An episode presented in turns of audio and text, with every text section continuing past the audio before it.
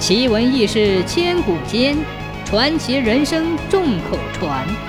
千古奇谈。东汉末年，敦煌酒泉这个地方出了一个爱好读书的少年，名叫张芝。在他家附近有一个池塘，池塘边有一块很大的青石。由于家里贫穷，买不起纸。于是张芝每天早早起来，就以这块大青石为桌子练习书法。时间长了，大青石被磨得平平的。有一天，他发现自己白色长罩衫宽大的衣袖可以用来练字，他便脱下来展平在上面写起字来，写满了一个又换一个。后来，索性连前襟后背也展平弄平，当纸来写字。不知不觉到了中午，一件大长外罩衫上密密麻麻的都写满了字。他抖了抖长衫，看看写满的字，很是高兴。他写的是当时流行的章草，他对自己写的字很满意，但想起要回家吃饭，就发了愁，怎么向父母交代呢？他怕父母生气，站在这里竟然不敢回家。他一转身，看见自己家屋旁的大池塘，一下有了主意。他拿着长衫跑到池塘边，把长衫浸在池塘里搓洗。结果自己倒是看不见了，可是白长衫变成了灰长衫。他提着灰长衫回到了家，做好了挨训的准备。父母见他的长衫变成了灰色，便问他是怎么回事。张芝很诚实地说了实话。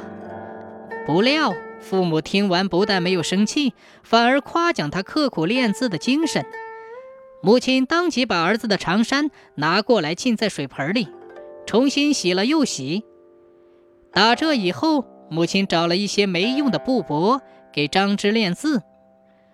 由于张芝的勤学苦练，他的书法进步很大，但还是不满足，认为不能总是模仿别人，书法同其他事物一样，也应不断的创新。他认真分析过自己写的字，这种字形结构和篆书、隶书很不同，很难记忆，许多笔画勾连不断，不便于拆开辨认。他想，应该创造一种易于辨认、易于书写的新书法。从此，他潜心研究练写，为此花了许多精力，一直没有成功。但他从不甘心，无论做什么，他都思索新的字体。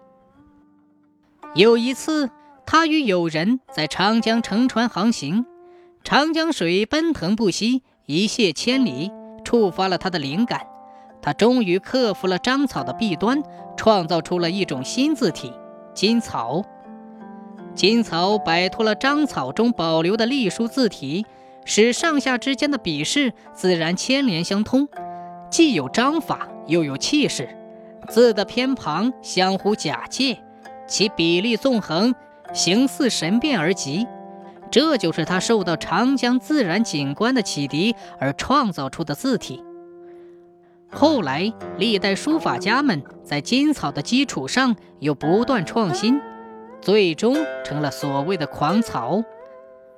张芝的金草对后世历代书法家的影响很大，人称张芝为我国书法史上的第一个草圣，并用临池学书来赞誉他。